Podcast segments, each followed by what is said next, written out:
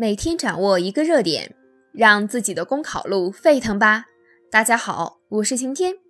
今天的背诵热点是：中国男足限薪是对扭曲市场的矫正。按照中国足球协会的部署，对中国男足球员的限薪令已经开始执行。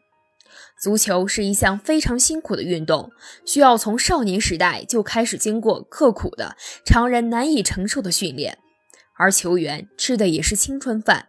即使成为万众瞩目的球星，其辉煌也就在人生的几年、十几年。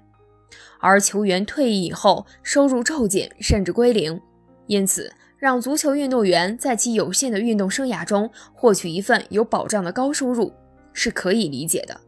另外，给足球运动员以高薪，也算是对男足崛起的一种支援，期待重赏之下必有勇夫，中国男足能够一飞冲天。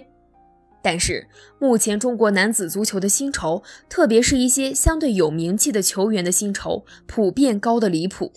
一个球员转会或续约时获取的签约费，动辄高达上千万元。